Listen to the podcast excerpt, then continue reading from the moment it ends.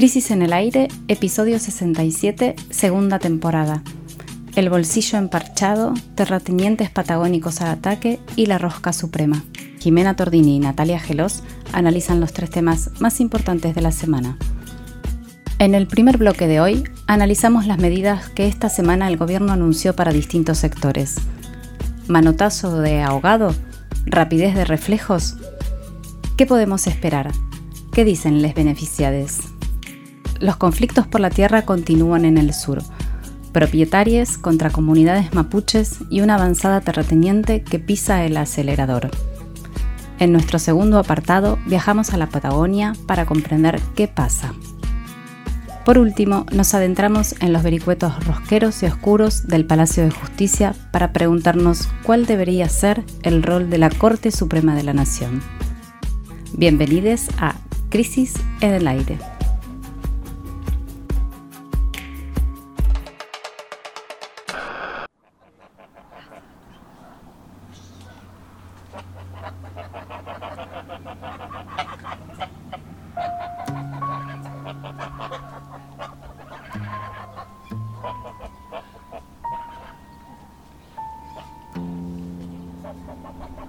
A los anuncios de aumento de salario mínimo vital y móvil y el piso de pago de ganancias, esta semana se le sumaron otras medidas para distintos sectores. Trabajadoras de casas particulares, jubilaciones anticipadas, modificaciones vinculadas al negocio de la carne y el sector agroindustrial. Mientras circulan los nuevos números de la pobreza en el primer bloque de nuestro boletín semanal, repasamos la batería de medidas y nos preguntamos si alcanzan. Repasemos un poco. Empecemos por el programa Registradas, que fue uno de los anuncios que más dio que hablar en la semana. El Estado va a pagar durante seis meses hasta la mitad del sueldo de las trabajadoras de casas particulares que sean registradas ahora. Recordemos que este es uno de los sectores con mayor índice de informalidad. Lo comentábamos en el programa pasado, donde también comentábamos que es un sector en donde los puestos, la cantidad de empleo no se estaba recuperando luego del impacto que tuvo la pandemia al impedir a estas a este grupo de personas ir a trabajar, el trabajo registrado se detuvo y no se estaba recuperando.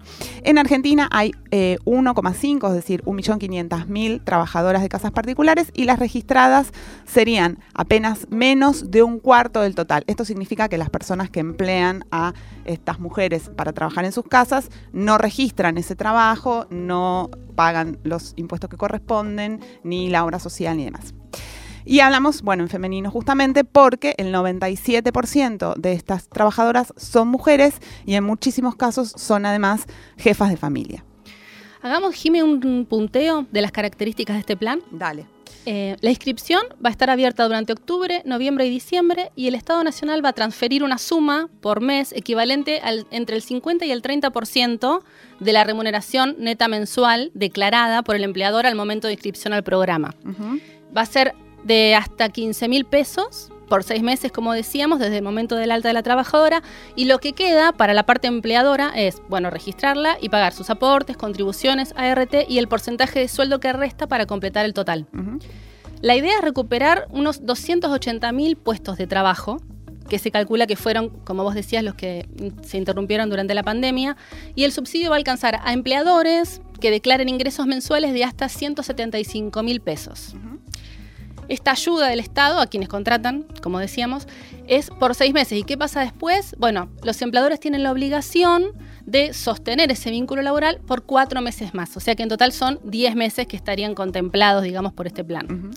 Eh, si bien se celebró la medida, eh, y en especial se destacaba eh, el tema de la bancarización, porque lo que incluye es una cuenta gratuita del Banco Nación para las trabajadoras, lo que nos preguntamos también es, bueno, ¿qué, es lo que cambia del sueldo de ellas? ¿no? Eh, recordemos que el salario mínimo vital y móvil es de 31.104 pesos, según los anuncios de la semana pasada.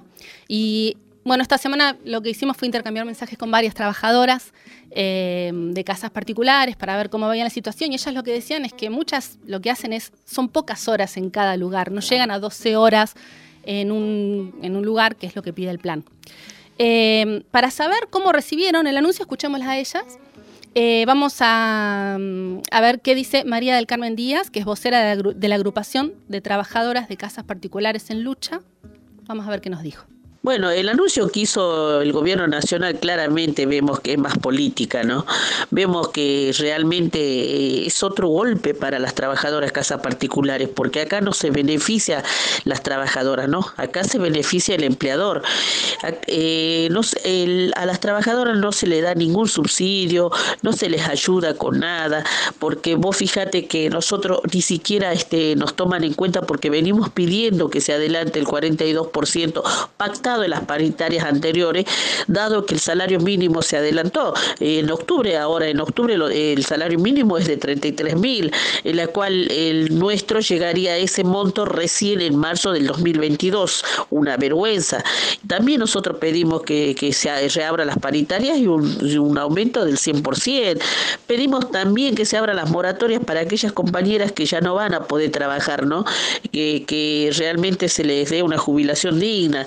Y y nosotros en parte del Estado no tenemos ninguna asistencia, ninguna asistencia de ninguna índole, porque, porque vos fíjate que este, hemos pedido muchísimas veces que, que se dé un bono a todas aquellas compañeras que han quedado desocupadas en la pandemia, que, se le, que las compañeras que se les quitaron horas de trabajo y hoy por hoy tienen nada más que cuatro horas, eh, se le dé una ayuda, se le dé una asistencia, un bono, eh, una tarjeta alimentar. No todas tenemos hijos. Ellos a veces aluden con el salario universal, pero las trabajadoras de casa particulares eh, no todos tienen hijos.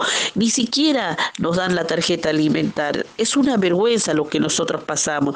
Realmente esto este, se tendría que, que plantearse el gobierno y el Ministerio de la Mujer. Eh, obviamente nosotros hemos movilizado muchísimas veces al Ministerio de la Mujer que jamás hemos recién, no nos han recibido siendo el, sector de, trabajador más femenino que hay en la Argentina y jamás ha sido recibido por la ministra de la Mujer, ¿no? Es algo irónico. Bueno, eso es lo que nosotros realmente estamos pasando hoy por hoy. Estábamos escuchando a María del Carmen Díaz, que es vocera de la agrupación de trabajadoras de casas particulares en lucha.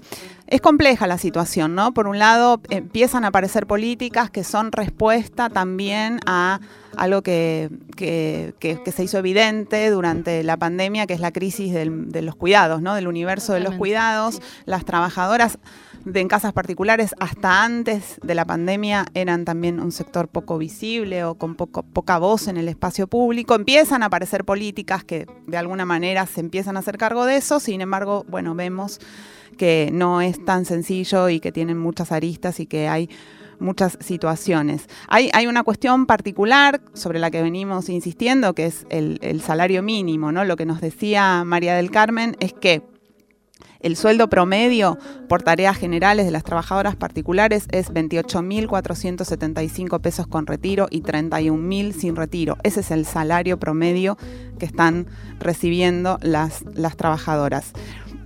Y además, las escalas suelen no cumplirse porque los empleadores, digamos, hay una situación muy desigualitaria entre el empleador y eh, la, trabajadora en la casa particular. Y otra situación también que parece no haber quedado contemplada es la situación de las trabajadoras en casas particulares que son migrantes, que no tienen la, la documentación en regla, a las que se les paga menos, es decir, quienes más precarizadas aún de lo que estamos diciendo están. Por otro lado, y para poner en contexto, esta semana se conocieron las cifras de pobreza e indigencia del primer semestre de este año, de 2021, las cifras del Instituto Nacional de Estadísticas y Censos, el INDEC.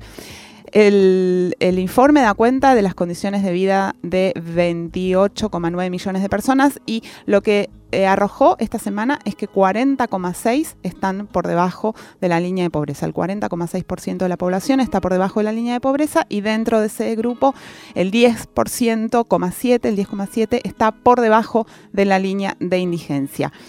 Si lo comparamos con el segundo semestre de 2020 lo que vemos es que la pobreza bajó, descendió un 1,4%, pero la indigencia aumentó poco, 0,2%, pero aumentó.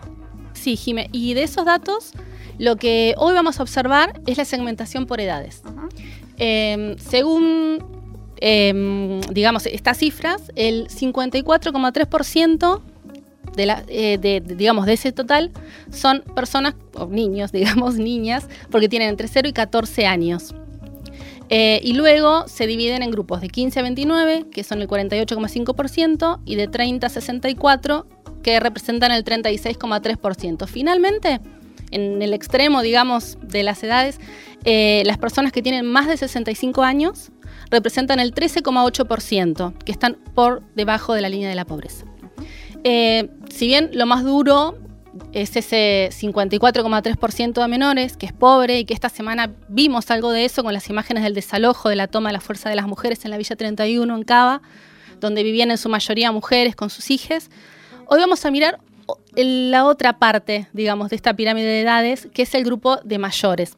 Y esta semana también hubo anuncios referidos a, a ellos, digamos, y a ellas, con la jubilación anticipada.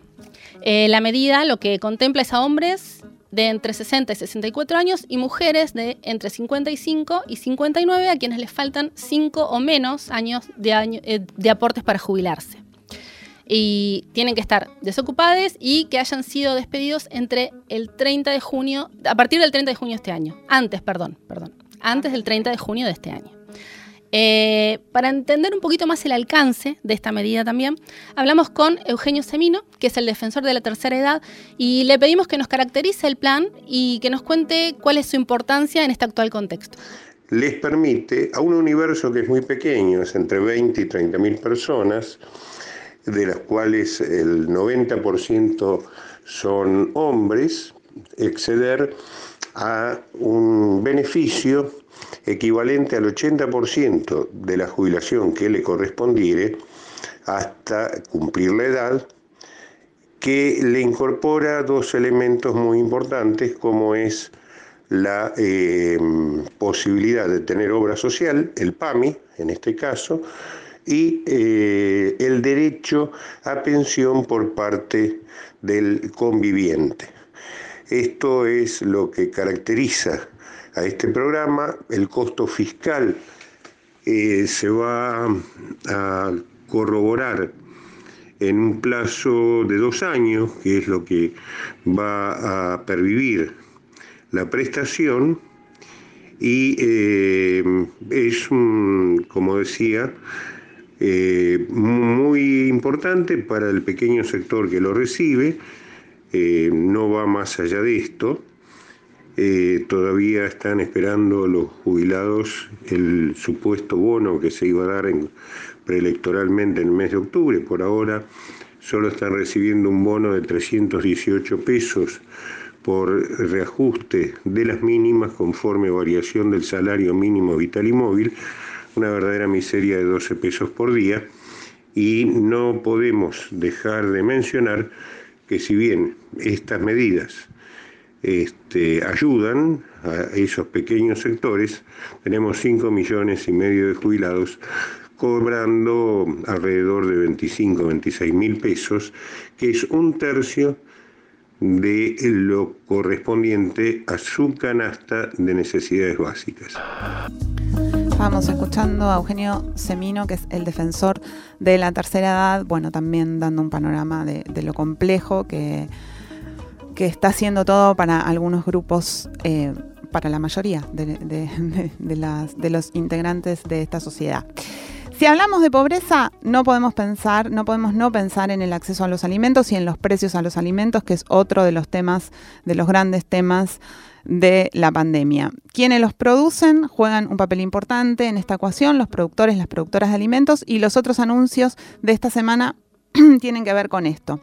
Por un lado, se oficializó el proyecto de ley llamado Fomento al Desarrollo Agroindustrial, de que vamos a hablar más detalladamente más adelante en este programa. Y por el otro lado, se anunció un nuevo acuerdo con el sector de la carne, que tuvo como protagonista al flamante ministro de Agricultura, Ganadería y Pesca, Julián Domínguez que se reunió con gobernadores y la mesa de enlace y a partir de allí hubo algunos anuncios.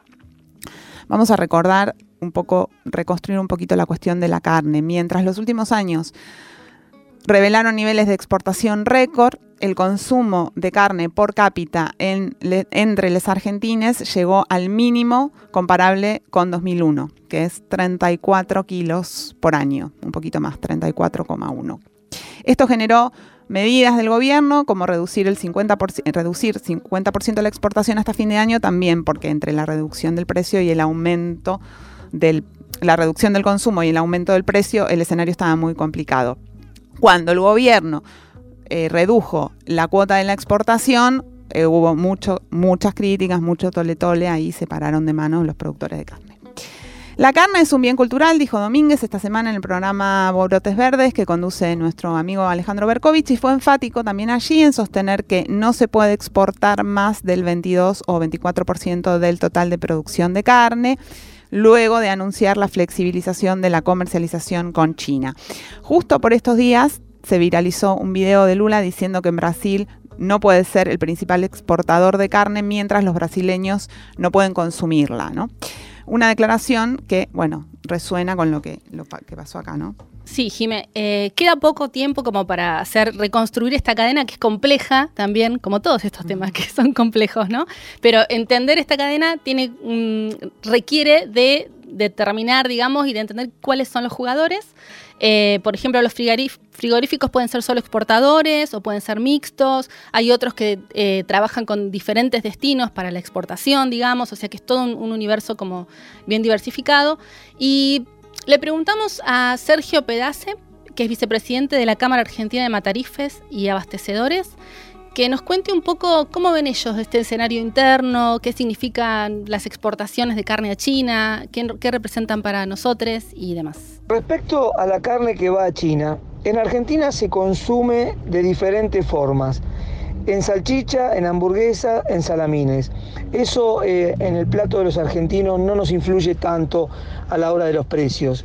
Lo que sí eh, hace un daño tremendo es cerrar totalmente las exportaciones o paralizar una parte, independientemente que no entran dólares, eh, los ganaderos dejan de producir novillo, entonces el gran problema es que a futuro nos quedamos con menos carne y eso sí va a hacer subir los precios. Los productores ganaderos, cuando ven que el Estado cierra las exportaciones, limita las exportaciones o le ponen retenciones a su trabajo, el ganadero lo que hace es producir menos animales y volcar parte del campo a la parte agrícola. Empiezan a sembrar cualquier producto, entonces empezamos a tener menos stock ganadero. Eso indica que va a haber menos carne, eso indica de que va a subir el precio en un futuro. Bueno, lo estábamos escuchando a Sergio Pedace analizar un poco las, medidas respecto al mercado de, la carne desde la perspectiva de una parte de este sector que son los matarifes y los abastecedores. En resumen, porque este bloque un poco ya se tiene que terminar, lo que vimos esta semana es eh, un poco algo que había empezado a pasar la semana anterior, que es el gobierno nacional recuperando su lugar como gobierno, es decir, activismo, medidas, anuncios, ministros reunidos, jefe de gabinete reunidos, muchas noticias por todos lados que tienen que ver con la puesta en marcha de planes que parecen atender situaciones bastante dramáticas acumuladas desde hace mucho tiempo, agravadas por la pandemia, que, bueno, se, pone en escena el gobierno ahora a decir vamos a resolverlas. Esto se inserta en una complejidad social bastante importante, como estábamos escuchando recién a, a, los distintos sectores. Es un poco apresurado decir ahora si estas medidas realmente van a mejorar o no las cosas. Estaremos atentos a eso. Crisis en el aire. Análisis político en movimiento para tirar del hilo de la coyuntura. Crisis en el aire. De la tinta a la conversación.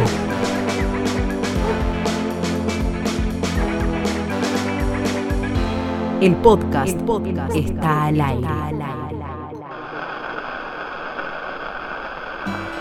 Nos vamos a ir hacia la Patagonia, especialmente hacia las provincias de Chubut y Río Negro, donde en las últimas semanas volvió a recrudecer un conflicto que lleva siglos desplegándose. Estamos hablando de los reclamos del pueblo mapuche por las tierras que les pertenecen y las respuestas que reciben tanto de quienes se dicen propietarios como del Estado. Sin embargo, hay señales que alertan que algo huele peor en la Patagonia, que algunas cosas pueden estar cambiando de estado y por eso este es nuestro segundo tema del Crisis en el Aire de hoy.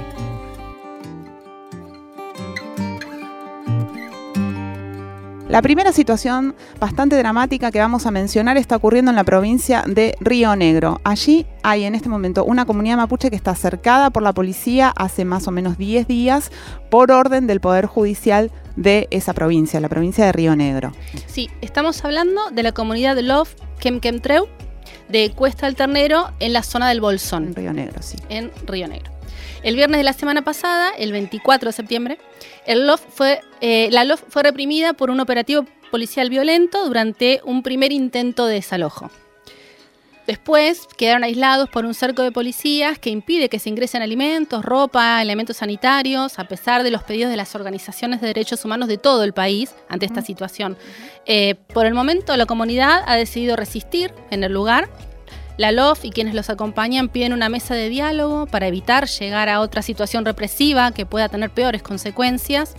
Las autoridades no están aceptando que haya un espacio de negociación entre los mapuches y quienes reclaman las tierras. Sí, hasta ayer, hasta bastante tarde, estuvimos hablando con Mauro Millán, allí un, integrante de, las, de las organizaciones mapuches de esa zona de la provincia de Río Negro y la verdad la situación estaba muy complicada porque la comunidad sigue adentro, rodeada por la policía, sin que puedan recibir eh, insumos básicos para, sobrevivir y con la amenaza de, la represión. Esto está pasando en la provincia de Río Negro. Nos vamos ahora a ir hacia la provincia de Chubut. Esta semana en nuestra página web, revistacrisis.com.ar, publicamos una nota de Hernán Schiaffini. Hernán es antropólogo, es investigador del CONICET. Hace muchísimo tiempo que labura con las comunidades mapuche que habitan en las tierras que para nosotros se llaman Chubut.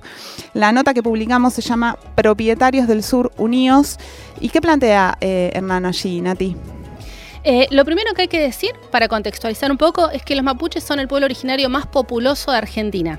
¿sí? Son al menos 200.000 según el censo, bueno, de 2010, bastante desactualizado ya, pero que da cuenta, digamos, de esa, de esa importancia. Eh, entonces decíamos, según el censo de 2010, en la provincia de Chubut son el 8,5% de la población. Las comunidades llevan años de reclamos por sus derechos y una de las formas que adquirieron esta lucha son las recuperaciones de tierras, es decir, el ingreso de una comunidad a una tierra de la que fue despojada, en donde se instalan para vivir, trabajar, producir sus alimentos, criar a sus niñas. Es una vuelta al territorio, digamos. Eh, para explicarlo mejor, Hablamos con Hernán, autor de la nota que estamos, de esta que estamos conversando, y le pedimos que nos cuente por qué, a su modo de ver, surgen las, las recuperaciones y cuál suele ser la respuesta. Vamos a escuchar ahora el audio que nos envió desde Esquel. A partir de las finales de la década del 80 toma un poco más de peso la figura de la comunidad indígena, tanto en la legislación argentina como en la, eh, en la organización propia del movimiento indígena, y esos, reclamos asociados a lo jurídico, asociados a la política institucional, etcétera, nunca obtuvieron eh, resultados consistentes respecto de los reclamos en torno del territorio, la propiedad comunitaria de la tierra, el reconocimiento efectivo de políticas específicas este, destinadas a al mundo indígena. Entonces me parece que fruto de esa, de esa frustración, de hace muchos, de muchos años de frustración, eh, hay sectores del mundo mapuche que han tomado en sus manos la, decisión de eh, llevar adelante acciones de corte directo eh, que tienen que ver con las recuperaciones territoriales, con plantear este reclamo en otro tipo de confrontaciones. Y esto es mucho de lo que estamos viendo, sobre todo en esta región, en el noroeste de Chubut y sudoeste de Río Negro, desde hace unos 5 seis años a esta parte. ¿no? Claramente la respuesta que ha tenido el gobierno es una respuesta eh, fuertemente represiva eh, desde la gestión de Macri fundamentalmente, eh, pero también con mucha, mucha virulencia desde los sectores locales. Estamos escuchando a Hernán Schiaffini, bueno, contarnos en, en este primer audio que nos mandó ¿Cómo se llega a, esta situación? Como escuchábamos, las recuperaciones son un proceso que lleva años y que recibe distintas respuestas según las provincias y los gobiernos. Hubo algunas respuestas muy represivas, como la de la gestión de, de Patricia Bullrich, lo marcaba Hernán, mientras estuvo a cargo del Ministerio de Seguridad. De, parte de esa respuesta fue la desaparición y la muerte de Santiago Maldonado, una expresión tal vez más grave, pero no la única, tampoco, tampoco fue el, único episodio de, de, violencia. Hubo otras gestiones, como la de Sabina Frederick, que acaba de terminar, que empezaron a buscar algunas soluciones más razonables, como crear espacios de negociación con las comunidades, pero en este caso se redujeron los niveles de violencia, lo cual es imprescindible, es el punto de partida de cualquier eh, política democrática, pero la cuestión de fondo tampoco se resolvió porque la cuestión de fondo es el acceso a la tierra. Pero decíamos antes, ¿no? Lo que está pasando ahora en Chubut tiene una nueva forma. Básicamente, Patricia Bullrich no tiene cargo en el Estado, pero es la presidenta del principal partido de la oposición y está en campaña está en campaña en las elecciones de medio término y más importante aún está en campaña en la interna de su partido para las elecciones de 2023 y aterrizó de nuevo en Chubut. ¿Para qué? Desde hace años hay una comunidad en Villa Mascardi que resiste en un territorio recuperado, parte de este proceso de recuperaciones de, la, que, del que veníamos hablando. En, ese, en esa comunidad en Villa Mascardi es donde fue asesinado Rafael Nahuel durante la gestión de Patricia Bullrich unos meses después de la muerte de Santiago Maldonado. Lo que está pasando ahora es que los vecinos de Chubut vienen organizando caravanas, es decir, una marcha que se hace en vehículos hacia esa recuperación, que es la Lof Lafken Wimpulmapu, una suerte de protesta una serie de protestas contra las usurpaciones de parte de los propietarios, que se parece bastante a un hostigamiento. Van, se ponen allí, hacen una gran movida, hacen banderazos, banderazos a favor de la propiedad privada. El año pasado, una de estas movidas fue interceptada por el Ministerio de Seguridad de la Nación en la gestión de Frederick, porque los participantes de esta movida, para, para alentar a la, a la participación, a que la gente fuera, la habían agitado en las redes sociales sacándose fotos con armas en ese momento. Bueno, ya en esa oportunidad, en este episodio, Bullrich había manifestado su apoyo a los participantes y a la libertad de expresarse. En abril de este año, Bullrich se fue para allá a reunirse con las comillas víctimas de la violencia protagonizada por las agrupaciones mapuche. Así las cosas le preguntamos a Hernán, ¿qué significado es Schiaffini, Hernán Schiaffini? ¿Qué significado, qué peso tiene este nuevo aterrizaje de Bullrich en Chubut? Nos mandó este audio que vamos a escuchar ahora. De un tiempo a esta parte, un, referentes importantes de partidos de la derecha argentina, como el PRO, han estado interviniendo, eh, fundamentalmente articulando a distintos sectores que están, eh, eh, se sienten directamente involucrados interpelados por las recuperaciones mapuche, en términos de articular políticamente los reclamos de este sector propietario.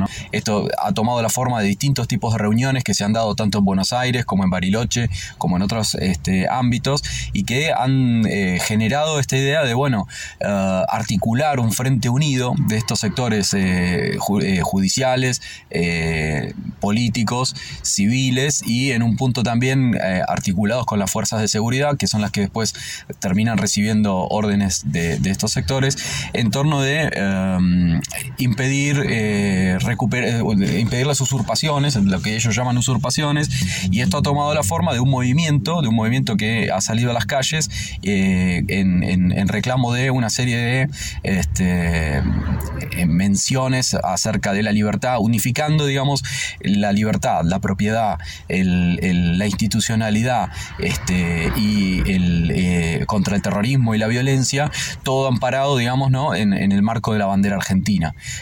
Frente a este discurso de derecha es que me parece que debiéramos estar muy atentos porque estamos, me parece, con una agenda desde, desde, el, campo popular o desde el campo progresista, con una agenda muy empobrecida respecto de los pasos que está dando la derecha articulando los sectores en contra del reclamo indígena. Lo que remarca ahí Hernán Schiaffini entonces es que los dirigentes nacionales del PRO impulsan esta reacción contra las comunidades y ahora se sumó además la derecha, la ultraderecha liberal con Victoria Villarruel, que llegó a, que cayó a Villa Mascardi para pedir represión y que los mapuches sean desalojados por la fuerza. Otra corriente que hace un aporte relevante a la coordinación propietaria son los abogados del Colegio de, Abogados de la Ciudad de Buenos Aires, con Daniel Sapsay a la cabeza, pero mejor les recomendamos que busquen la nota en nuestra web y que la lean. A ver, la experiencia anterior y no muy lejana nos indica que el clima de violencia hacia los pueblos originarios primero se agita en los medios, cuando se los empieza a tratar de violentos, después los políticos empiezan a subir el tono y lo que sigue es la represión. Es una película que ya vimos muchas veces y que consiste centralmente en defender la propiedad privada eh, y eso está en marcha a capa y espada.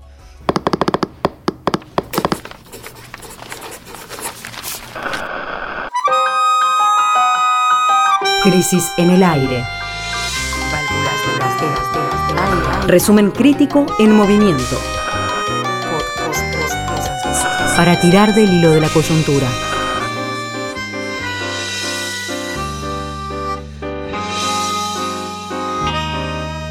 De la tinta a la conversación. Crisis en el aire. Rescate emotivo, un diamante impreso en una crisis, 1973-2021. Crisis 19, noviembre de 1974. Cuando todavía no se hablaba de papel prensa, la revista plantea el problema del papel en nuestro país y en el mundo Carlos Villar Araujo realiza una historia deslumbrante y se focaliza en los cada vez mayores costos mundiales y en el desastre ambiental para producirlo. La industria editorial estaba atravesando una etapa de esplendor. Diarios, revistas y libros alcanzaban tiradas masivas, pero el precio del papel subió en una espiral alucinante.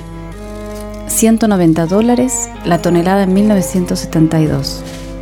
En 1973, 290 dólares. En febrero de este año, 1974, pasó a 310, en agosto a 370 dólares y se espera que llegue en Navidad a 460 dólares. ¿Qué es en definitiva el papel? Chinos y árabes lo engendraban a través de trapos desechos. Pero cualquier tejido vegetal fibroso puede servir como materia prima. Las fibras son mejores cuanto más largas, por eso se usan de pino y demás coníferas. Con la inocencia o inconsciencia que la caracterizó, la revolución industrial se largó entonces a voltear pinos. Los más derechitos iban para la construcción y los torcidos para las papeleras. Se creía que eran recursos inagotables. ¿Se terminaban los bosques en Europa Central? Había muchísimos en Escandinavia. El problema radica en que las coníferas se talan rápido, pero tardan décadas en crecer. El consumo exigiría decenas de millones de hectáreas disponibles.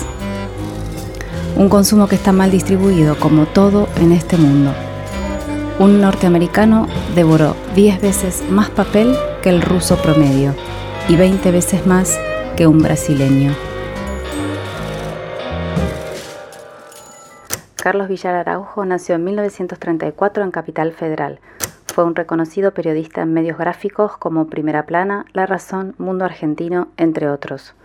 En su genealogía del papel, Araujo data que existen muestras de este material un siglo y medio antes de Cristo. Y acá estamos todavía los románticos que lo seguimos usando para hacer revistas en Argentina. Podés leer la entrevista completa en revistacrisis.com.ar.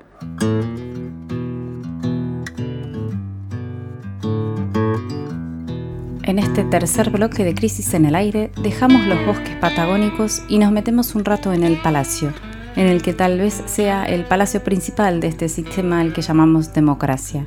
Estamos hablando de la Corte Suprema de Justicia de la Nación. Vamos a resumir rápidamente los principales acontecimientos de los últimos 10 días para luego sumergirnos en un análisis de sus implicancias políticas de fondo.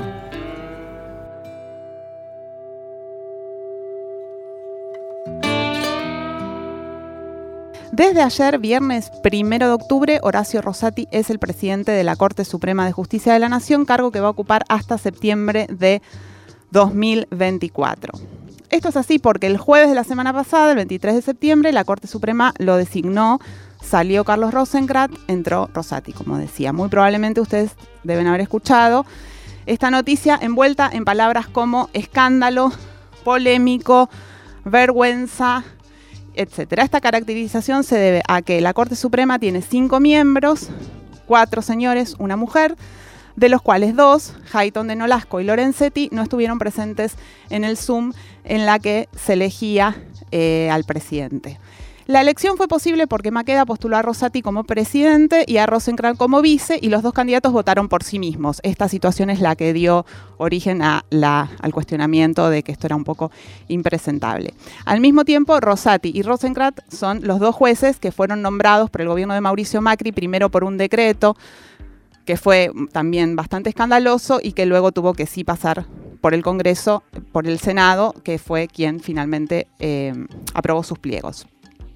Ambos jugaron juntos en ese momento para que Rosenkrantz desplazara a Lorenzetti de la presidencia en 2018 y ahora jugaron juntos para que uno sucediera al otro. En fin, toda una historia de internas palaciegas que condujo a este desenlace. Luego Lorenzetti encendió el ventilador en los estudios de televisión. Así las cosas, habrá que ver cómo es que en estas condiciones la Corte puede cumplir con sus más que relevantes funciones institucionales.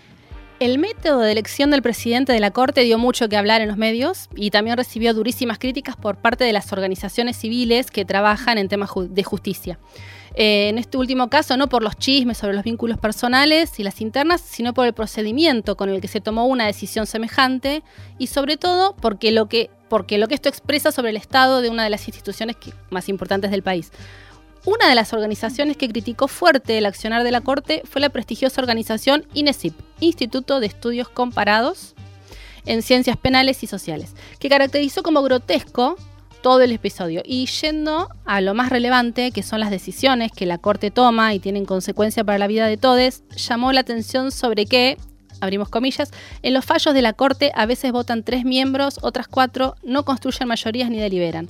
La Corte fija tiempos para su propio trabajo que luego no cumple. El comunicado de INESIP culmina diciendo, por eso no hallamos que proponer solo dejar constancia que la crisis de legitimidad de la Corte Suprema se acrecienta día a día y son sus propios miembros quienes socavan esa autoridad con actos ramplones de cultura cortesana.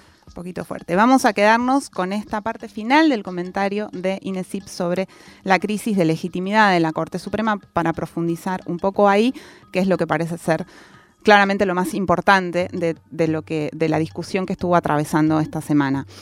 La pregunta entonces es cuál es la contracara de esto que aparece como dimis y escandalitos, notas en los medios y demás a partir de los nombramientos. Es decir, preguntarnos si hay algo que está en juego acá y qué consecuencias tiene para nuestra vida en común para nuestra vida social. Hablamos de esto con Paula Litvachki, que es directora ejecutiva del CELS, es frecuente colaboradora de Crisis Revista y es experta en cuestiones de justicia y también en cuestiones de derecho.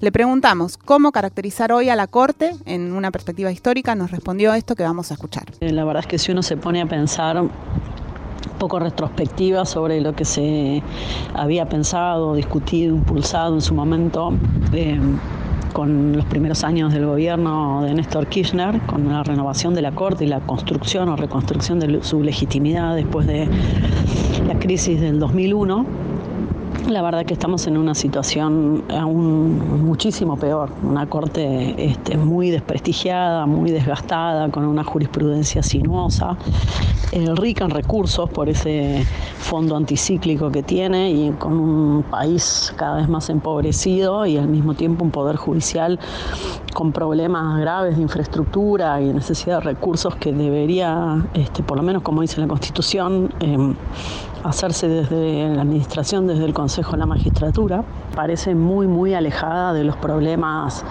eh, sociales reales sobre los conflictos sobre los que una corte debería poder este, intervenir y fijar eh, jurisprudencia y fijar líneas y, hacer avanzar sobre todo este, progresivamente eh, la protección de derechos. ¿no? Eso es parte central de lo que debería ser una corte, por lo menos eh, en términos progresistas.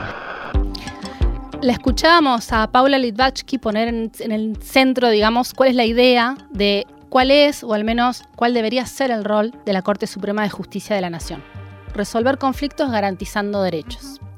Lo que venimos viendo, sin embargo, es es que su interna, los conflictos, su relación con los poderes fácticos, la rosca de Comodoro Pi, el peso de los intereses en juego y la imposibilidad de construir consensos sumergieron a la Corte en una dinámica que es muy compleja y que gira más en torno de la rosca y de un funcionamiento asociado a las exigencias de la coyuntura política que a la toma de decisiones de asuntos que son estructurales.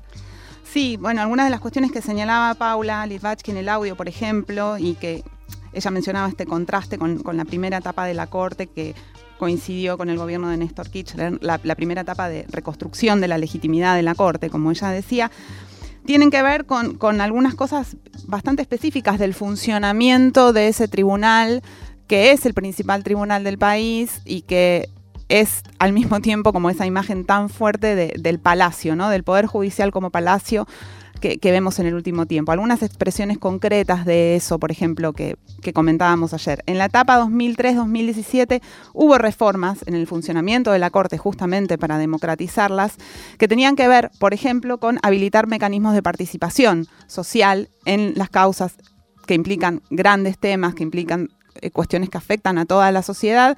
Mecanismos de participación social, por ejemplo, son los amicus o son las audiencias públicas. Bueno, eso se fue perdiendo y en los últimos tres años no hubo ninguna de este tipo de instancias de participación en las discusiones que son jurídicas, pero que no son jurídicas en realidad, son discusiones sobre cómo se organiza la sociedad. Y no es que no hubo mecanismos de participación porque no hubo temas relevantes, hubo temas relevantes. Lo que no hubo fue apertura a la participación. Y otro tema muy relevante que, se viene señalando es lo que se demora, lo que demora la corte, en resolver los casos y se da una situación que es bastante particular, que es que en algunos casos se demoran 10, 8, 6 años para tomar una decisión y luego eh, a otros casos se les da un trámite totalmente express, ¿no? Y se resuelven rápidamente según la coyuntura política. ¿Por qué una cosa ocurre en un tiempo y otra eh, ocurre en otro tiempo? Es algo que ha sido muy poco transparente, muy poco explicado en estos años.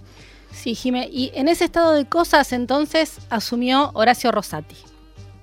A ver, veamos algunos datos sobre él. Eh, en los años 90 fue intendente de la ciudad de Santa Fe. Fue ministro de Justicia de Néstor Kirchner entre, en 2004-2005. Y fue, como decíamos, nombrado en la Corte por un decreto de Mauricio Macri, situación que él consintió, por lo que fue muy criticado. Luego el nombramiento, nombramiento fue ratificado por el Senado y Macri se arrepintió de esta jugada hace poco y dijo, terminó fallando sistemáticamente en contra de las reformas y la modernización que impulsamos, favoreciendo así el status quo populista. Lo dice en su libro primer tiempo. Anticapitalista también le dijo en, alguna nota por ahí. A ver, eh, la presidencia de Rosati, ¿traerá cambios? Le preguntamos a Paula y escuchemos a ver qué nos dijo por el perfil de Rosati va a haber una, una posibilidad de hacer algunas, mostrar algunas cuestiones de gestión que son necesarias para mostrar una corte más activa, en funcionamiento.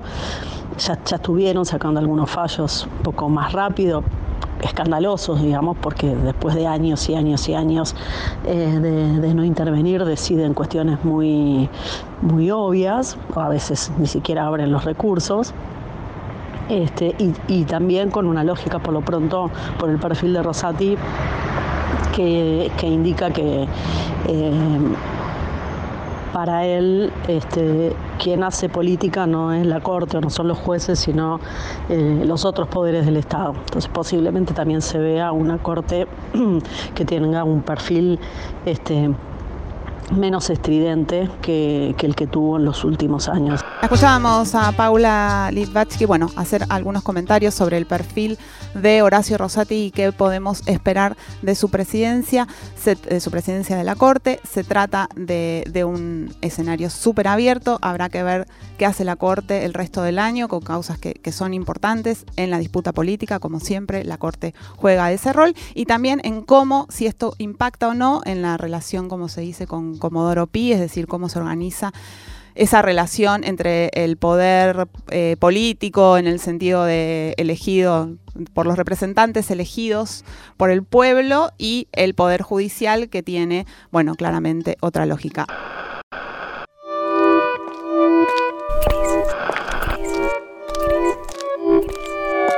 Crisis en el aire. Revista Sonora Transmedial de la tinta a la conversación.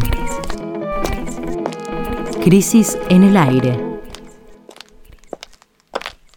Esto fue Crisis en el aire. Hasta la semana que viene.